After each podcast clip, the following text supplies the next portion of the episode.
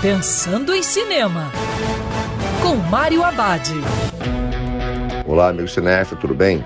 Já no circuito A Princesa da Yakuza, o novo filme de ação do diretor Vicente Amorim. Na trama, o chefe da organização criminosa transnacional Yakuza é assassinado no Japão. Para proteger sua única herdeira, a Ken é enviada na bebê para o Brasil.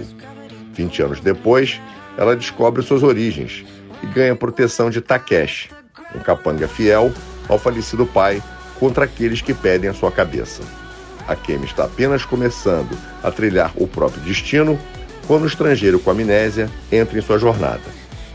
O grande destaque do filme são as sequências de ação muito bem coreografadas, um ótimo trabalho do diretor Vicente Amorim e do editor Danilo Lemos. A narrativa tem boas reviravoltas, fazendo A Princesa de Yakuza um ótimo programa com muita aventura e suspense. E lembrando, siga os protocolos de segurança, que é sempre melhor ver cinema dentro do cinema. Quer ouvir essa coluna novamente? É só procurar nas plataformas de streaming de áudio. Conheça mais dos podcasts da Band News FM Rio.